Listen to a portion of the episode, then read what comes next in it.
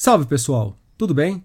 Está no ar o episódio número 100 do podcast da página 5. Aqui Rodrigo Casarim. Página 5 é também a coluna de livros que edito no portal UOL. Estou no Instagram como página.5, no Twitter como arroba rodcasarim e no Telegram, só procurar pelo grupo Página 5. Bem, como vocês notaram, este é um episódio especial. Quando comecei o podcast, não imaginava que chegaria, e chegaria bem, na centésima edição.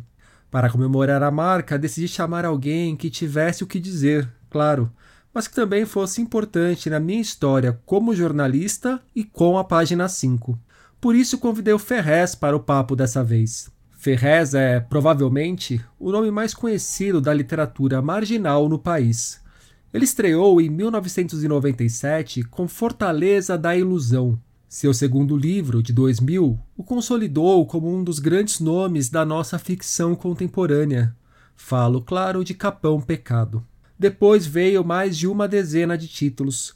São obras como Deus foi almoçar, Os ricos também morrem e Manual Prático do Ódio, o responsável por projetar Ferrez no exterior. Hoje, a literatura do escritor está publicada em 18 países. Apesar da trajetória superlativa, mesmo após o sucesso de Capão Pecado, a caminhada de Ferrez nunca foi tranquila. Apesar de já ter passado por editoras como Objetiva e Planeta, e de hoje ter parte da obra publicada pela Companhia das Letras, Ferrez também atua como editor. Pelo selo Povo, publica obras que chegam num público bem diferente daquele que as grandes editoras alcançam. Já pela Comic Zone, trabalha principalmente com os quadrinhos, uma de suas paixões. É pela Comic Zone que está lançando seu novo livro, O Demônio de Frankfurt, romance no qual lança um olhar bastante crítico ao comportamento de certos editores, escritores e outras figuras que formam parte importante do mercado editorial brasileiro. E o livro também celebra a amizade, especialmente a amizade entre Ferrez e o escritor e quadrinista Lourenço Mutarelli. Mutarelli ilustra o demônio de Frankfurt e surge projetado num dos personagens do romance.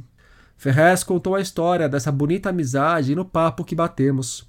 Também lembrou de quando comprava até livros sob luz fosforescente em sebos pois era isso que dava para fazer com a grana que tinha. Falou do sonho de ter uma banca de jornal, explicou o porquê os quadrinhos custam caro no país e enfatizou o quanto segue confiando que a arte tem sim poder para gerar importantes transformações. Ferrez, muito obrigado pela presença aqui no podcast da página 5. Ferrez, hoje é um dia muito especial conversar contigo, porque é o episódio 100 da página 5 e a primeira pessoa que eu entrevistei para a página 5, não por podcast ainda, mas quando surgiu a, o blog, que depois virou coluna, foi você. Foi a primeira vez que eu te entrevistei pessoalmente numa feira literária lá de Paris, em 2015, quando o Brasil foi o país homenageado, e você estava lançando Os Ricos Também Morrem. Foi uma entrevista que marcou muito por ser a primeira entrevista que eu fiz para um espaço meu ali no UOL, e algumas pequenas passagens daquele papo que me deixaram lembranças.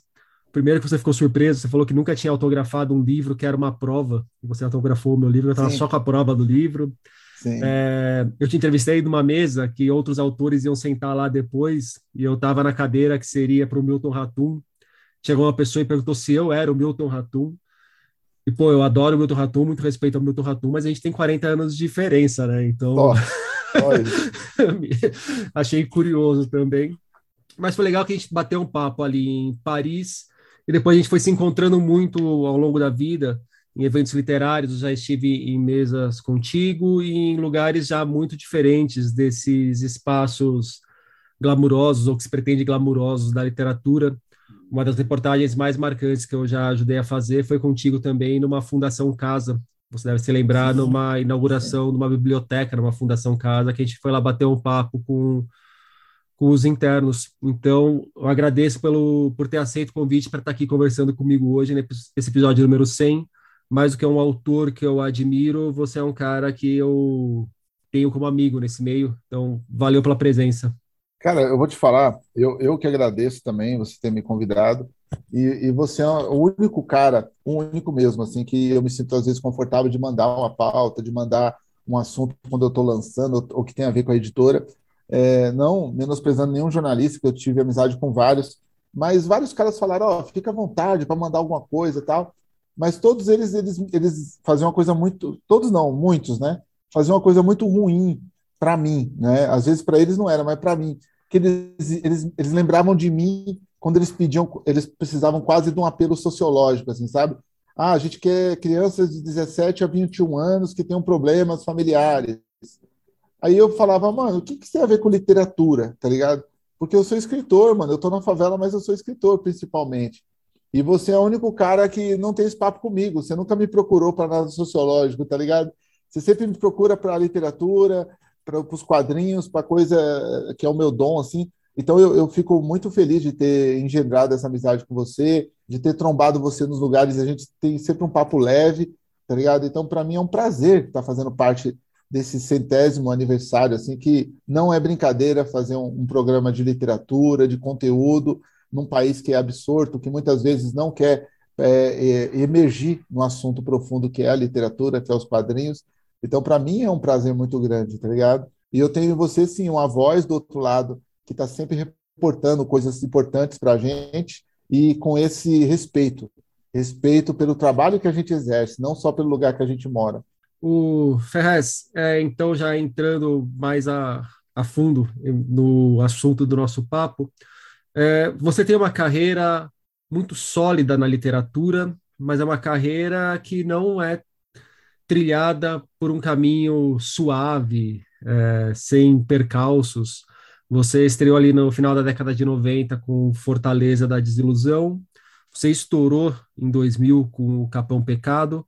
Capão Pecado me parece que até hoje é o seu trabalho mais venerado, mais festejado, pelo qual você é mais lembrado, porque você extrapolou ali a questão do, do Capão Redondo, você se projetou como um grande nome da dita literatura marginal, e até um pouco mais para frente a gente conversa sobre essa, esse termo literatura marginal. É, você já saiu em selos como Tusquets da, da Planeta, que quando você saiu por lá, eu até brinquei com você que estava no, no selo gourmet da Planeta.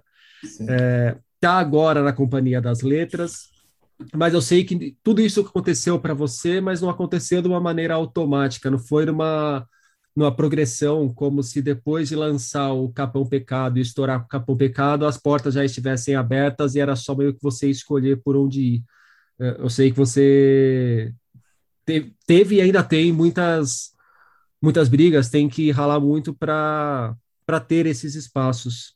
E eu estava lendo o livro O Demônio de Frankfurt, vou estar para lançar agora pela Comic Zone, e tem uma frase que me chamou a atenção, que eu acho que conecta tanto com essa maneira como eu vejo a sua trajetória, quanto com aquele momento que a gente se conheceu em Paris. O livro não é sobre a feira de Paris, mas sobre a feira de Frankfurt que aconteceu em 2013.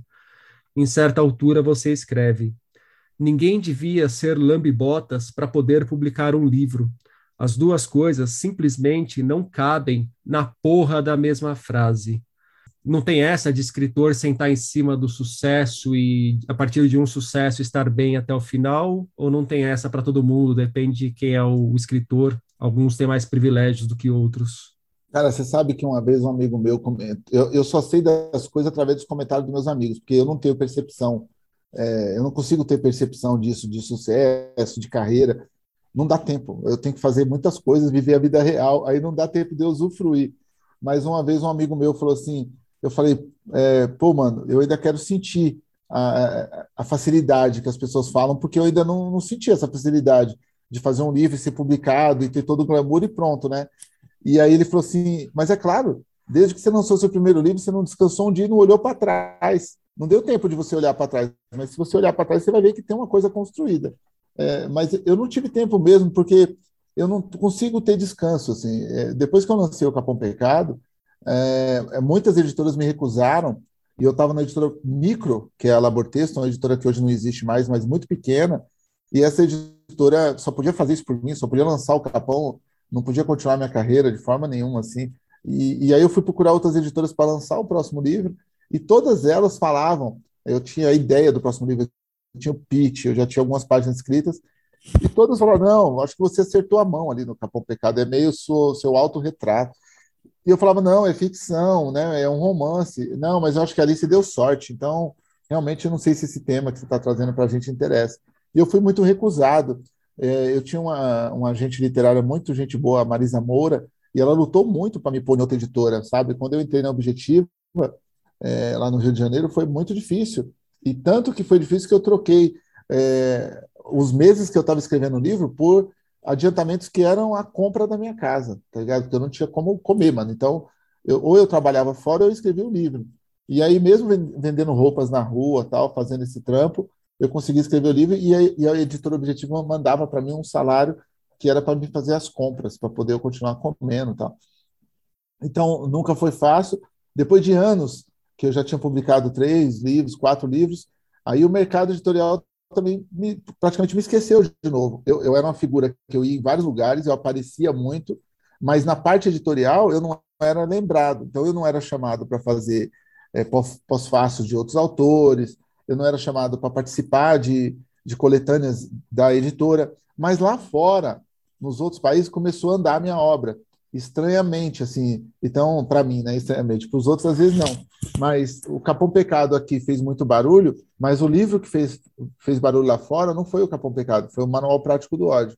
Quando o manual começa a transitar e ele é traduzido para Itália, para Espanha, para esses países, para Portugal tal, aí eu sinto que a minha literatura vai ganhando uma, uma legitimidade fora. Aí o, alguns críticos dentro começam também a reler a obra e falar, não, tem alguma coisa legal aqui. Mas nisso eu já tinha montado uma editora independente e já estava vendendo meus livros na rua de novo. Porque eu entendi que o mercado não ia dar espaço para mim. Eu não sou um cara que estou na Avenida Paulista, eu sou um cara que estou no extremo sul da Zona Sul de São Paulo, mano. Eu estou isolado da cidade como todo periférico está. E, e não estou ali tomando café com o cara da, da editora mais famosa, nem, nem o meu filho está estudando na escola que o cara estuda, sabe? Então eu não tenho é, é, elo de, de classe com esses caras. E aí eu não chego perto desses caras nisso. Então, eu dificilmente sou lembrado, nunca foi feito um filme do meu trabalho. Eu não estou fazendo mimimi, não, porque eu sou muito realizado na minha vida, na minha obra. Mas nunca foi feito um, um filme, está é, tá para ser feito um filme, tem 20 anos aí que estão tentando fazer. Então eu não, não, participei de benesses, tá ligado? Na, na ladeira do, do, do, do, privilégio eu não desci, entendeu? Eu não consegui é, isso. Mas a obra vai sendo traduzida, vai ganhando importância, e aí quando vem os outros, os outros livros, eu sinto que eu achei meu lugar de fala, que eu consigo estar entre os meus, com a minha editora pequena, Selo Povo, eu consigo estar publicando minhas obras, e, e é outro público, sabe, Rodrigo? É outro público, cara, não é o mesmo público nunca, assim, é o mesmo público que não é o mesmo público da Objetiva, da Companhia das Letras, da Planeta, não é. Quando eu vou para um show de rap, quando eu vou para uma comunidade, é outro público mesmo que não, não alcança esses títulos por essas editoras. Então, eu, eu achei a minha, a minha vibe, assim, eu consigo publicar pelo selo pequeno, aí eu fecho com a Cotter, que é um selo pequeno lá de Curitiba, e ao mesmo tempo fecho com a companhia, que é uma editora gigante, e consigo trabalhar com as duas e alcançar públicos diferentes.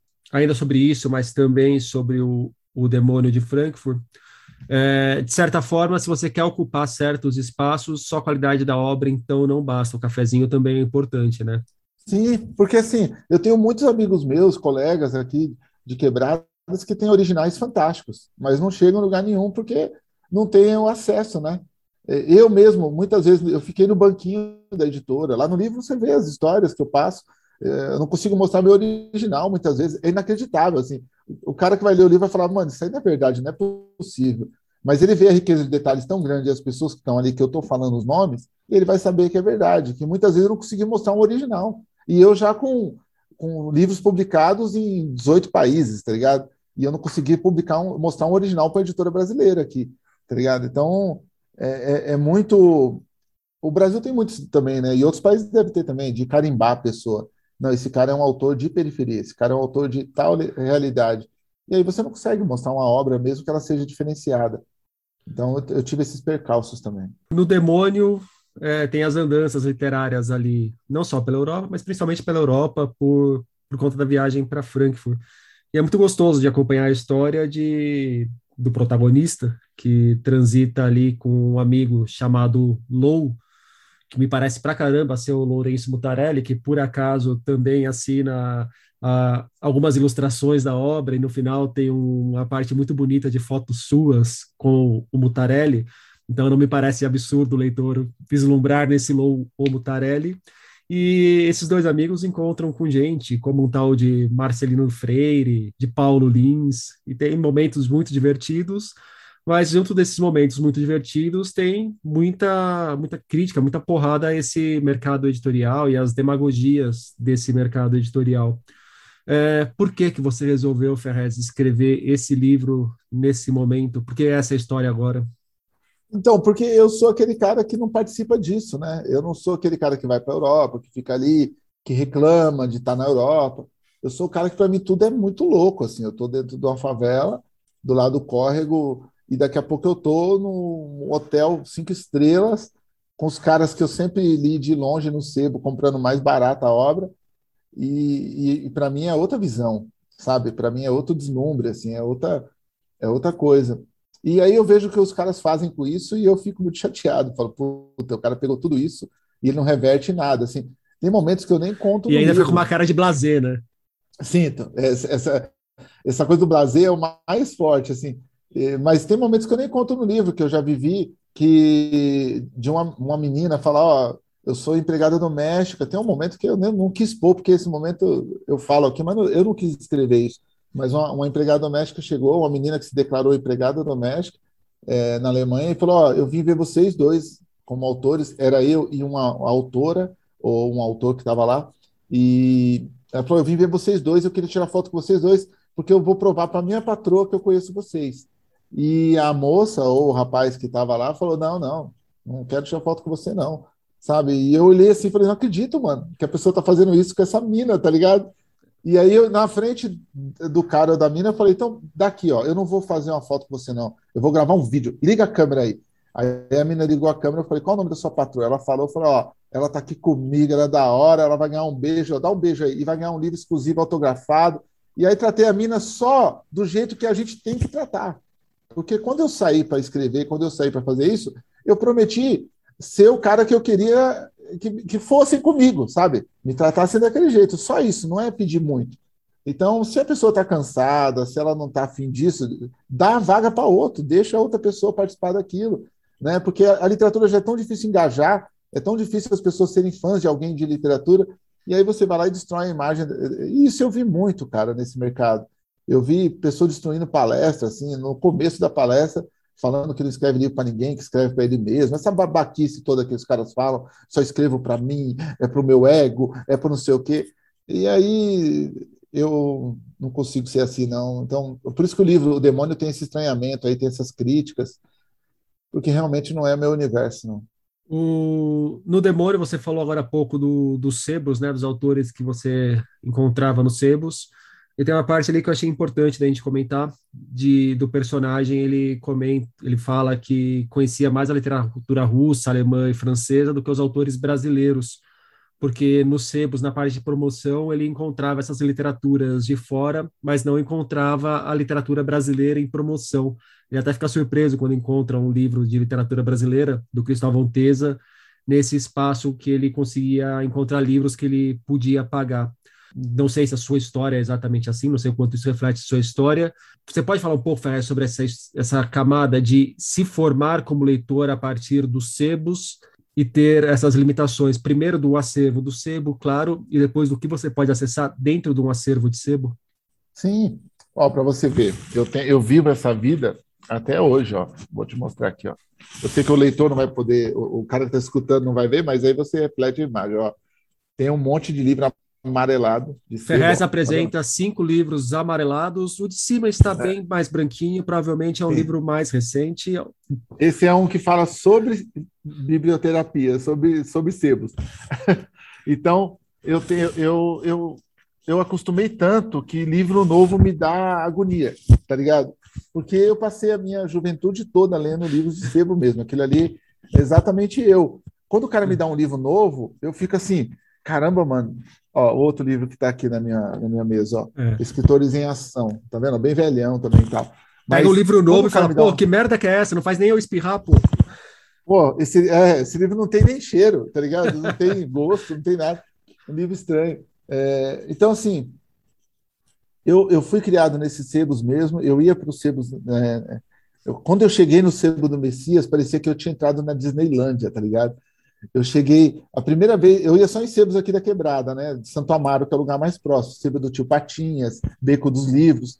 Aí eh, eu juntava dinheiro a semana toda, quando eu trabalhava na Manpower, numa firma de terceirização, e pegava meu salário, ia lá e comprava os livros mais baratos mesmo, que tinha uma promoção lá numa caixa no chão, que eram os livros de um real. E eu fui criado com esses livros, mano. Cientologia, A Busca dos Discos Voadores, Vida Extraterrestre na Terra, o livro vermelho dos discos, tudo que era livro barato eu comprava. Então eu li sobre tudo que você imagina que era barato, tá ligado? Eu, lembro que uma vez eu comprei um livro sobre luz, luzes fosforescentes, mano. Que os caras estavam inventando as lamparinas fosforescentes, que hoje é os LED, né? Então eu li um livro sobre isso 15 anos atrás, sabe? 20 anos atrás. E, e foi exatamente isso. Um dia eu cheguei lá, tava com o Cristóvão Teza, e eu falei, mano, eu vou ler isso aqui, é brasileiro, dei maior sorte livrinho branco, fininho. Eu falei isso pro Teza quando eu viajei com ele. E falei, mano, o terrorista lírico. E você vê que o livro marca muito a gente, porque não tem, a gente de periferia, de quebrada, a gente não tem oportunidade de ver livro, de ter contato. Até hoje não tem biblioteca aqui no Capão. O Capão tem 390 mil habitantes e não tem biblioteca. Então, é, eu, eu, ia para esse sebo comprar. E lá não tinha acesso mesmo aos autores nacionais, eu tinha acesso aos russos, os alemães, os autores franceses. Então, eu li muita obra estrangeira. Aí eu falo disso por quê? Porque quando eu chego fazer uma palestra numa faculdade, aí tem um cara, sempre um crítico lá, um cara que acha que, que sabe mais que todo mundo. É, e os autores nacionais, você como autor nacional. Eu não sou autor nacional, eu sou autor periférico, irmão. É outra coisa. Periferia é outro mundo. Periferia não é Brasil, mano. O Brasil não legitimou a periferia como nada, a não ser como mão de obra barata. Então, eu só descobri que eu era brasileiro, Rodrigo, quando eu fui para esses outros países aí, que eu vi que os autores brasileiros nem brasileiros são, que eles falam espanhol, que eles não defendem a literatura brasileira. Aí eu falei, papai, lascou, porque em vez de ser literatura marginal, eu vou ter que ser literatura brasileira. Um cara criado no Capão, nunca fiz faculdade, nunca fiz nada, vou ter que levar essa, tá ligado? Porque os autores mesmo que foram para lá não assumem isso. Não, eu não sou um autor do mundo. Porque o cara rico brasileiro quer ser autor do mundo, quer ser autor brasileiro. O, essa é uma questão interessante porque muitas vezes eu questiono a ideia de uma da literatura universal ou de uma literatura que toque em questões universais. E normalmente quando alguém fala que a literatura toca em questões universais é alguém de um país periférico, um país marginalizado, falando de uma coisa que alguém da Europa ou dos Estados Unidos pode se identificar, né? É, é sempre de quem fala para quem, né? De baixo para cima, de cima para baixo, e o white problems, né? Você vai pegar um, uma literatura americana, tem os problemas brancos deles lá, faltou sucrilhos no café da manhã, tá ligado? A gente é outra realidade, mano. A gente, então, assim, quando fala, quando o cara vem com esse papo de literatura universal, é sempre de cima para baixo. É sempre trazendo os ingleses, os franceses, os americanos, nunca é trazendo a literatura do Congo, do Peru, do Brasil, sabe, da Argentina, nunca vem com esse, com esse exemplo. É, pegar alguém do botão para sustentar esse argumento, né? Ah, não, não traz. É sempre o, o, o clássico do terror, o clássico dos super-heróis, que serve para todo mundo. O Ferrez, você agora é, sublinhou que você é um cara da literatura periférica. Vez ou outra, o mainstream literário, digamos, tenta vender alguém como um novo fenômeno vindo das periferias. Você se identifica com o termo literatura periférica, pelo que você acabou de falar, você defende esse termo, mas o quanto esse termo eventualmente traz problemas, seja pela questão aí de te olharem apenas como um autor periférico e quase te encaixarem como uma cota do autor periférico, que nem você coloca nesse novo livro, e como que você vê essa espécie de fetiche que existe da, do eixo Avenida Paulista Copacabana, de olhar na periferia e pescar alguém para falar, olha como nós somos plurais, porque a gente está abrindo as portas para essa uma pessoa vindo de lá? Sim, eu citei aqui a periférica porque realmente é isso, né? Eu, eu até falo que é a marginal, literatura marginal, porque é a margem que enche os rios, né? A periferia que cerca tudo também. Então a gente se define assim. Dá muito problema ter esse nome também, porque os caras querem questionar o nome todo, todo momento. Cada universidade que eu fiz, a pergunta era assim: por que marginal? Aí eu sempre falo, mano, quando o cara vai te roubar, ele não explica, não. Ele não chega trazendo uma bula. Ó, oh, tô te roubando, porque eu tô passando por um problema administrativo na minha filha. Nada a ver. O cara chega e mete um revólver na sua cara. E a nossa literatura é essa também. A gente chegou, não tinha como pedir licença para ninguém, que ninguém ia dar licença. E a gente veio trazendo a obra do jeito que dava, mano. Sabe? Veio trazendo essa, essa e inaugurando saraus e abrindo eventos e fazendo feiras literárias nas periferias, fazendo um trabalho que ninguém quer fazer. Muitos autores aí do centro, mesmo você pagando para vir para quebrada, o cara não vem. Tanto que a gente traz sempre os mesmos, que é os que topam vir, mesmo você pagando, dando transporte. O cara não quer falar com, com gente de periferia, com gente daqui, porque ele acha que tem que fazer um trabalho de domesticação. Ele tem que ensinar o cara a ler. Sendo que muita gente aqui é leitora e vai lá curtir a palestra de todo, todo jeito, sabe assim? Tem, tem esse preconceito assim também. Agora, quando a gente veio com essa ideia da literatura marginal, foi realmente para fincar uma bandeira. Isso eu aprendi no hip hop. Hip hop, você chama ele de favelado, ele fala: não, vou pôr na camiseta, favelado. E aí o cara põe favelado na camiseta e transforma a palavra ruim numa palavra boa, tá ligado? Ele desapodrece a palavra, ele tira da podridão que, que o sistema dá. Eu até falo para os caras: eu nunca vi ninguém com a camiseta Eu Amo Higienópolis, mano, tá ligado? Porque ninguém ama um lugar daquele jeito. É melhor não dar cara... ideia, hein? É, mas não tem, porque o cara não vai ter coragem de usar. Ó, onde, onde ele colar, ele vai tomar a tapa, vai ser roubado, não tem moral. Agora, qualquer quebrada tem a própria camiseta da quebrada. Eu amo Paraisópolis, eu amo, tá ligado? Capão Redondo, Jardim Anja. Os caras têm as próprias marcas, as próprias camisetas. Então, assim, é, o glamour que existe nesses lugares, a facilidade, ela não inspira respeito. O respeito vem de sofrimento, muitas vezes. E eu não estou dizendo aqui que todo mundo tem que sofrer, mas a nossa literatura foi feita disso, ela foi feita a, dura, a duras penas, tá ligado?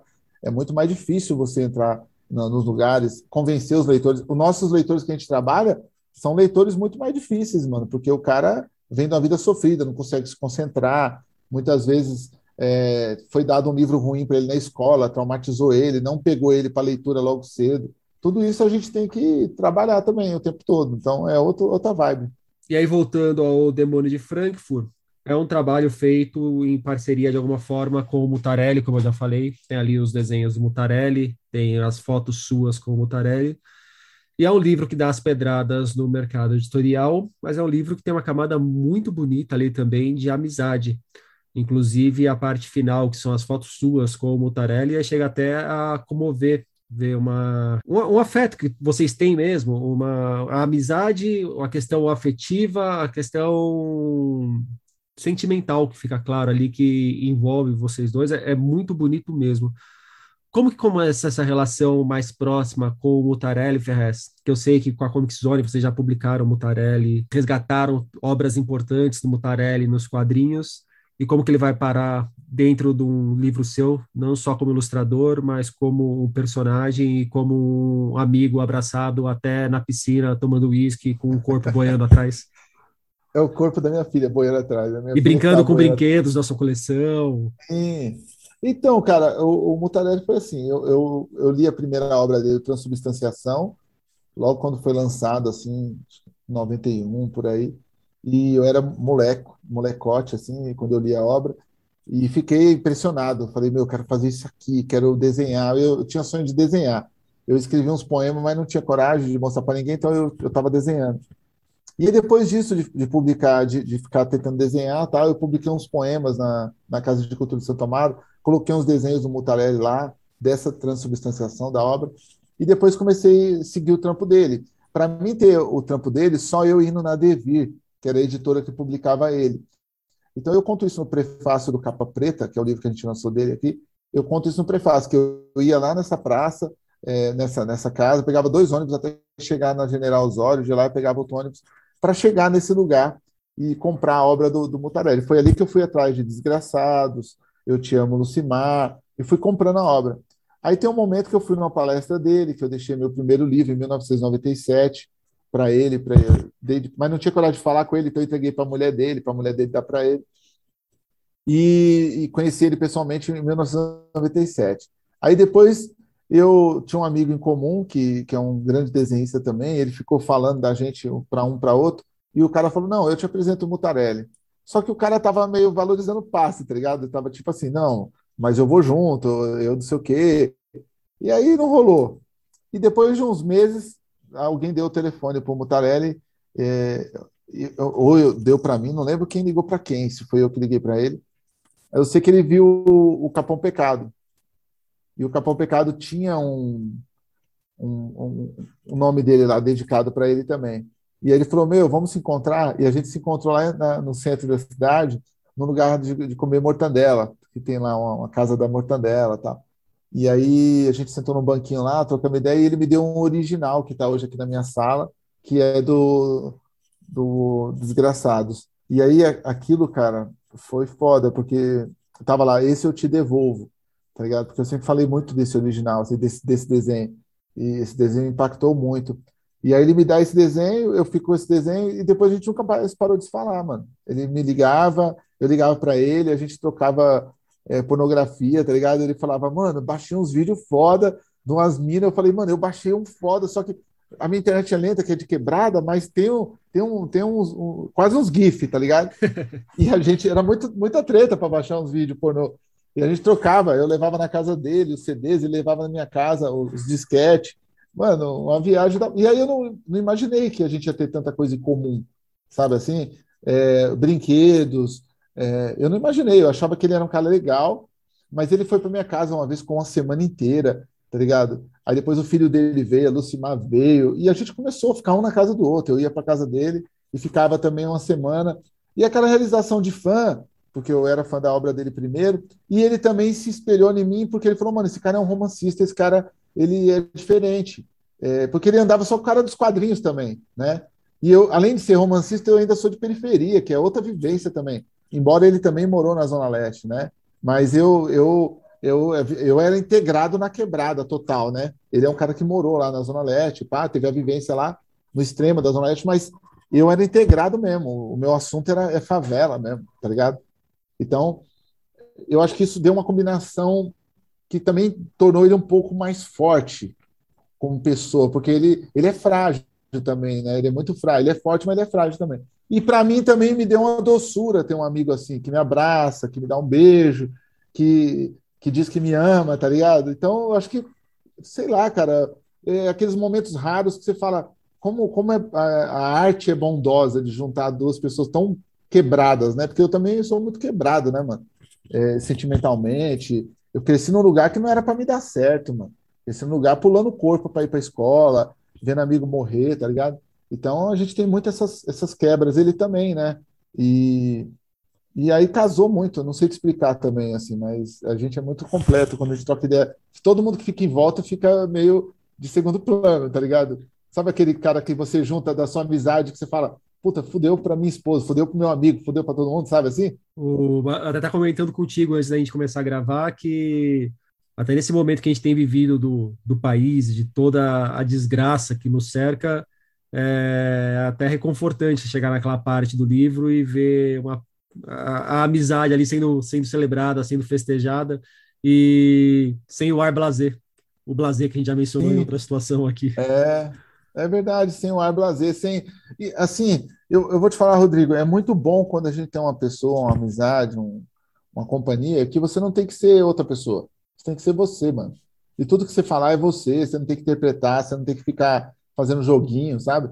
Eu fujo disso muito, assim, ter que encontrar uma pessoa e ter que ser um personagem. Não, para esse cara eu tenho que ser mais sério, para essa mina eu tenho que ser mais alegre. Não, mano, eu tombo o cara e o que nós falamos dá risada, sabe? Vamos sair junto? Vamos. Ninguém pergunta o que o outro vai comer, velho. O que um comer, o outro come, o que um tomar, o outro toma. Sempre tá bom, tudo tá da hora, sabe? Então, isso é muito legal, você não tem que se armar o tempo todo. Cansa muito na vida cotidiana que a gente tem, tem que se armar em várias situações. E na amizade, pelo menos, a gente tem que ser livre. Ô Ferrez, você é um cara que a sua carreira ela é marcada por um forte empreendedorismo. Eu sei que eu falando dessa forma, está parecendo que a gente vai apresentar o coach Ferrez, mas Sim, você é. punha os livros nas costas e saía para vender, até hoje onde você vai, você leva o livro junto para vender.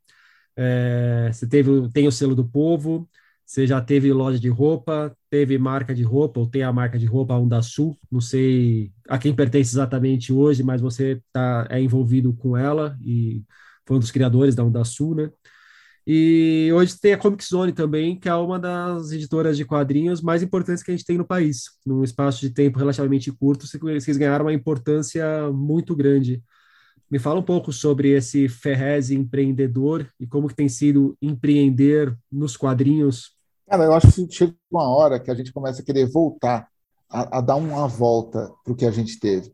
Eu, eu, eu, era um cara que eu, eu ganhava quadrinho uh, é, da minha mãe quando ela podia passar na banca, mas os primeiros quadrinhos que eu tinha não tinha nem capa, velho, tá ligado? Porque é o que chegava na favela, quadrinho sem capa, porque os caras cortavam para promoção, para entrar em alguma promoção de homo, de sei lá, de sabonete homo. Então, é, para mim foi muito difícil. Muitas coleções minhas eu tive que parar porque eu não tinha dinheiro, eu perdi o trampo na padaria, até entrar em outra padaria, eu, eu não podia co completar a coleção. É, e eu sempre fui um cara que frequentei muito a banca de jornal, eu tinha conta em banca de jornal, mano. Todo o meu salário ia para a banca de jornal, meu pai ficava doido, minha mãe falava: de novo, você passou lá primeiro e deixou tudo. Né? O... Deixa, desculpa te interromper, mas você tinha o é. sonho de trabalhar em banca de jornal também? Tinha eu fui ser jornalista total, porque o meu sonho era trabalhar em banca de jornal. Então, assim, é eu, eu, ser jornaleiro, eu queria ser antes ser jornalista. Justamente para ficar na banca além dos quadrinhos, além, do, além dos quadrinhos e o lance. E o lance, ó, eu vou te falar, não só eu tive o sonho, como eu ainda tenho, mano. Eu acho que esse sonho não morre, não. Se você olhar dentro de você aí, do menino Rodrigo, você vai ver que o menino quer ser, ser ainda. Você vai falar, mano, é, é verdade, eu ainda queria matar esse sonho. Tanto que quando eu passo numa banca de jornal, eu fico olhando. Esse dia eu vi uma vendendo, falei, caramba, eu podia comprar isso aí. Aí eu falei, mas vou comprar para fazer o quê, tá ligado? aí, a, aí tem um fã da, da Comic Zone que ele falou, Ferrez, põe uma banca de jornal aí na editora, para quando a gente for conhecer, tem uma banca de jornal. Aí eu falei, mano, não vai me dando gás, não, que eu faço essa porra aí, mano. Eu compro a banca e põe aqui dentro. É, eu, eu adoro o cheiro da banca, eu adoro, mano, eu adoro o metal que tem na banca, tá ligado? A metalurgia que é usada nas estantes de banca de jornal, eu gosto. O clips que é usado para segurar as revistas, eu já comprei, tá ligado? Eu tenho guardado clips, eu tenho propaganda de jornal que ficava em cima, o triângulo. Eu, eu chavequei, chavequei, o cara, até o cara me vendeu um triângulo daquele de madeira, mano, do Estadão que segurava os jornais, tá ligado? Então, assim, eu, eu tenho aqui na, na, na editora, o dia que você vem aqui, você está convidadíssimo para vir aqui, você vai ver que quando você entrar na editora, a primeira coisa que você vai ver é um pôster do Nickel Nausa de banca de jornal, tá ligado? Então, aqui, eu, eu adoro é, banca. E eu tinha, assim, o sonho de trabalhar na banca, mas nunca tive essa oportunidade. E, e acabei montando a editora, que é, é, é, o complemento disso, né? E com o Tiago Ferreira, que é um cara é, um moleque novo, competente, um cara que está antenado com tudo que ele está no eixo ali, muito favorecido, porque ele está no Canadá ali, no Quebec, então ele pega o eixo francês, americano, tá ligado? E toda a parte europeia. Então a gente tem tudo que é lançamento de quadrinho para comprar os direitos primeiro. A gente consegue chegar primeiro nos quadrinhos quando são lançados. E, e é um cara super profissa. E, e, tem sido um sonho lindo, mano. Todo mês a gente está publicando duas HQs tá ligado? Estamos comprando direitos de outras para o ano que vem, praticamente está tudo comprado.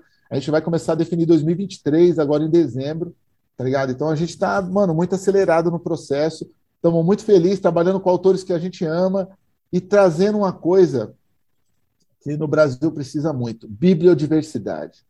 A gente precisa que, a, que você vá na livraria e veja diversidade de leitura para você poder escolher e falar: ah, eu quero aquilo, eu quero ler um árabe, eu quero ler um quadrinho turco, eu quero ler um quadrinho que, que não tenha falas, que eu vou ter uma experiência diferente, eu quero ler um quadrinho argentino de uma mina empoderada, trans, sabe? Então, a gente precisa é, ter essa diversidade. E muitas vezes as editoras formais elas fazem aí um quadrinho meio sequencial, elas, elas escolhem uma coisa meio, sabe, que todo mundo já faz há anos, que não tem risco e a gente pode correr risco. Ferrez, quase sempre que eu escrevo sobre quadrinhos, seja um quadrinho da Comic Zone, seja da Veneta, da Mino, é uma questão que me vem, algum leitor sempre me manda. Rodrigo, eu adoraria ler quadrinhos, eu adoraria ler mais quadrinhos, mas não dá porque quadrinho é muito caro no Brasil. Uhum.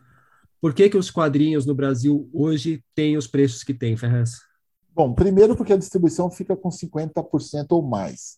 Então a gente nunca tem o total do quadrinho para trabalhar direto. Você pode ver quando tem feira da USP, quando você tromba uma barraca que nem a minha, que eu vou montar agora dia 31, uma barraca aqui em Tapsirica, num evento de, da escola de quadrinhos, né, da M Studios. Então, dentro dessa escola, a gente vai ter lá o quadrinho com muitos descontos, tá ligado? Então, a gente consegue dar muito desconto. Agora, quando tem a distribuição, é, no Brasil tudo é caro, né, cara? O papel é caro, o encartado é caro, e, e, principalmente pela tiragem. Se a gente aumentasse mais a tiragem, que é o, que é o projeto, né, tanto da Comic Zone, como da editora Mino, como de todo mundo que está envolvido nos quadrinhos, é aumentar a tiragem, é fazer a tiragem cada vez maior, e aí você consegue reduzir um pouco o preço e trabalhar é, com acessos né, para todo mundo, tá ligado? Mas também as obras estão muito bonitas, estão bem. Eu acho que é um momento rico de, de ter obras encadernadas, de você não ter que comprar várias edições pequenas, sabe?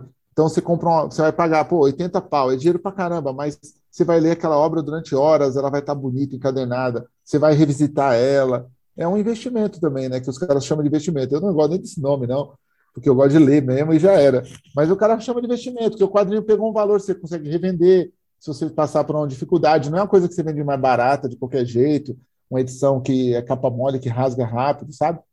Então, assim, a gente a está tentando achar alternativas na Comic Zone de também baratear mais as coisas. Você vê que o, Demônio de Frankfurt está em pré-venda por 45 reais, mano. Que é um preço super justo para um livro de capa dura, com, com, com corte trilateral, assim, um livro que, que tem é, um diferencial na capa, que, que, tem todo vários desenhistas convidados, como Marcelo de Salete, o Doug Firmino, o João Pinheiro, o Gabriel Bar. Porra, tem gente pesada pra caramba, né, tá ligado? O Bressan. Então tem muita gente legal lá. Voltando ao, ao seu começo, Ferrez, ali no final da década de 90 e início dos anos 2000, para pegar o Capão Pecado como um ponto só de para fazer uma baliza. É, naquela época, a quebrada que você levou para a literatura era uma, e hoje, passados aí 20 anos, 25 anos, evidentemente mudou muito, como o Brasil mudou muito, e dos últimos cinco anos eu acho que houve um outro ponto de virada aí no Brasil e me parece que também na, nas periferias, com a ascensão do bolsonarismo, o discurso militarista, tudo o que está impregnado na nossa sociedade hoje. É, dentro dessas transformações que você acompanha na, na periferia e nos seus entornos, como que você percebe que anda o interesse pela leitura hoje, se comparado com o que era o interesse pela leitura ali nos começos dos anos 2000? E como que você nota mais do que o interesse pela leitura em si, a, a abertura para lidar com a sensibilidade, com fragilidade, as coisas que a gente encontra dentro dos livros? Como que está o interesse dessas pessoas pela, pela arte e uma arte que vai além só do, de algo batendo nos olhos ou algo batendo no ouvido? Sim, eu vou responder essa, mas antes, só para completar a outra que você fez, que eu fiquei pensando, faltou um pedaço da resposta. Hoje também é um momento diferente para quem lê quadrinhos, porque você tem os canais de quadrinhos que contam um pouco da história, mostram o autor. Então, assim, você tem como pesquisar na internet antes de comprar um quadrinho, antes de gastar seu dinheiro ali, 70 pau, 100 pau, que seja. Então, Antigamente não, a gente ia na banca, tinha que olhar rapidinho e já comprar, né? Agora pelo menos tem isso, tem os, os releases que, que, os, que os, os influencers dão, isso ajuda muito. Agora, voltando ao que você perguntou, nos anos 2000, no, 1997 em diante, quando eu comecei, era muito complicado você trazer uma literatura porque não tinha público, tá ligado? A gente tinha que formar o público. Então eu fui para os eventos, fiz a revista Literatura Marginal, distribuí em quermesse, distribuí em shows de rap, eu era o único autor que ia de lado para lado, e depois tem outros autores que foram surgindo, ou que surgiram até antes de mim, mas que faziam esse papel bem anônimo, assim, de ficar nos lugares e pedir para falar, falar uma poesia, falar, fazer um sarau, sabe?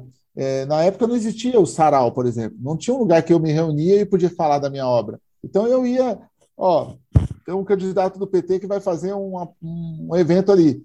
Eu falei, mano, tem como eu falar uma poesia? Ah, não, vai ter o Catinguelê cantando. Ah, mas antes do Catinguelê. Não, então dá. Aí o Catinguelê tá montando os equipamentos e eu tô lá. Penso o pensamento, o que pensa, tá ligado? Os caras, sai daí! Né? Aí eu vou no outro, no outro evento. Ó, quem vai cantar aí? Racionais. Eu posso fazer uma poesia? Pode, sobe aí. Aí eu ia fazer uma poesia, os caras, racionais, racionais, todo mundo gritando racionais e eu tentando falar uma poesia. é, era muito difícil, tá ligado? Hoje não, cara. Hoje a gente vai, qualquer lugar que você for, tem um sarau, as pessoas fazem poesia, fazem li, literatura independente, tem um circuito. Onde eu vou, tem uma barraquinha com o cara vendendo. Eu fico mó feliz. Falo, porra, olha o cara vendendo ali, mano, a literatura dele. Então, quando eu, quando eu, eu vim na minha caminhada, a periferia era muito abandonada disso. Tanto que meus amigos falaram, mano, eu não leio porque o único escritor que eu conheço é você. Então eu não leio, porque eu vou ler você, aí eu estou sendo tirado, tá ligado? Mas tinha muito disso, assim. Eu não leio porque o único escritor que eu conheço é você e eu prefiro você contando a história de maneira oral do que você escrevendo. Porque uma vez você me falou isso aí, que você, na hora Sim. que você ia escrever, você queria fazer de um jeito diferente do que você contava no bar. E aí você descobriu Sim. depois que a maneira que você contava no bar, mesmo para escrita, era muito mais interessante do que em tentar ficar uma coisa muito rebuscada, é. empolada.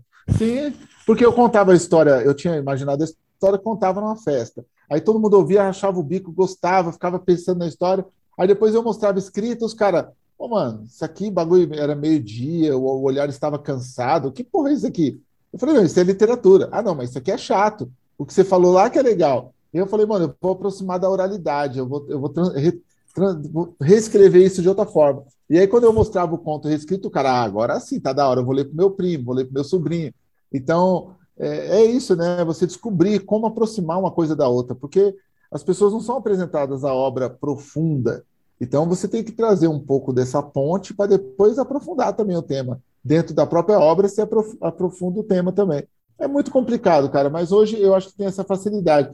O que eu fico besta, Rodrigo, é que hoje os caras chegam em mim, ô Ferrez, como que eu faço para divulgar minha obra de arte, meu trampo? Como que eu faço? Eu falei, caralho, velho, você tem Twitter, Instagram, Telegram, tudo que você tem aí, você me perguntar como faz.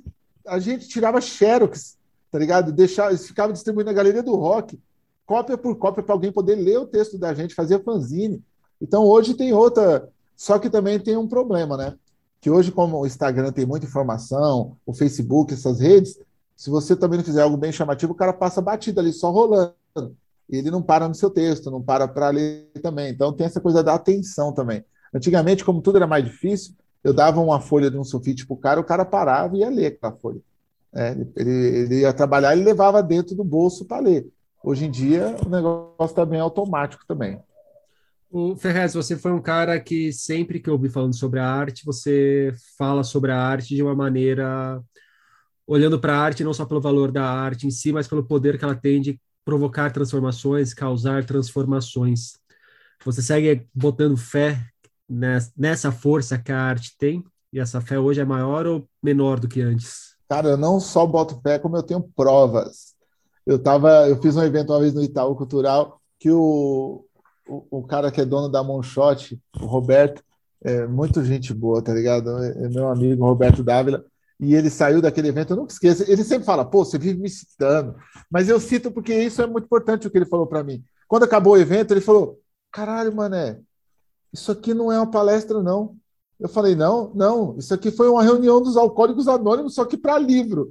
Porque todo mundo, eu fui salvo pelo Capão Pecado no ano 1999 e tal. Eu, não, eu li seu primeiro livro em 2003, aí eu resolvi mudar de curso na faculdade. Aí eu falei, caramba, mano. Então é um monte de testemunho, sabe assim? Parece que você está dentro da igreja. Já pensou e, em, em formar é o... uma seita? É, é como se fosse. Não, mas tem, tem, um, oh, tem uns negócios que é assustador, cara. Tem palavra um de Ferrez, graças a Deus. Ah, é, palavra do reverendo Ferrez. O cara chegou uma vez na. Não, tem uns amigos meus que falam que se eu fosse evangélico eu tava rico pra caralho, porque falou, mano, você é bom de falar, você tava rico. O pastor na minha rua é muito pior que você e tem carro zero, tá ligado? Mas, assim, é, é, eu, vários eventos que eu fiz, a gente tem esse, esse testemunho. Uma vez foi assustador, o cara foi na minha loja, ele tinha tipo oito capas dos meus livros na, tatuado, tá ligado? É, uma vez eu fui fazer uma palestra com, com o Paulo Lins e com, e com quem mais, mano? O Paulo Lins, depois eu vou lembrar o nome do outro autor. Ah, do, e o Massal Aquino. E, quando a gente, e o Bonassi também. E quando a gente chegou na, na palestra, tinha umas oito pessoas assim, com camiseta minha, boné tal, escrito Ferrez. E aí o cara, ah, mano, o cara é uma porra de um artista. Foi muito engraçado, Paulo. Isso. O cara é uma porra de um artista já, ó. O cara não é nem escritor mais. E aí eu falei, ó, é isso que a gente tinha que trazer. É isso, ó. Você falou tudo.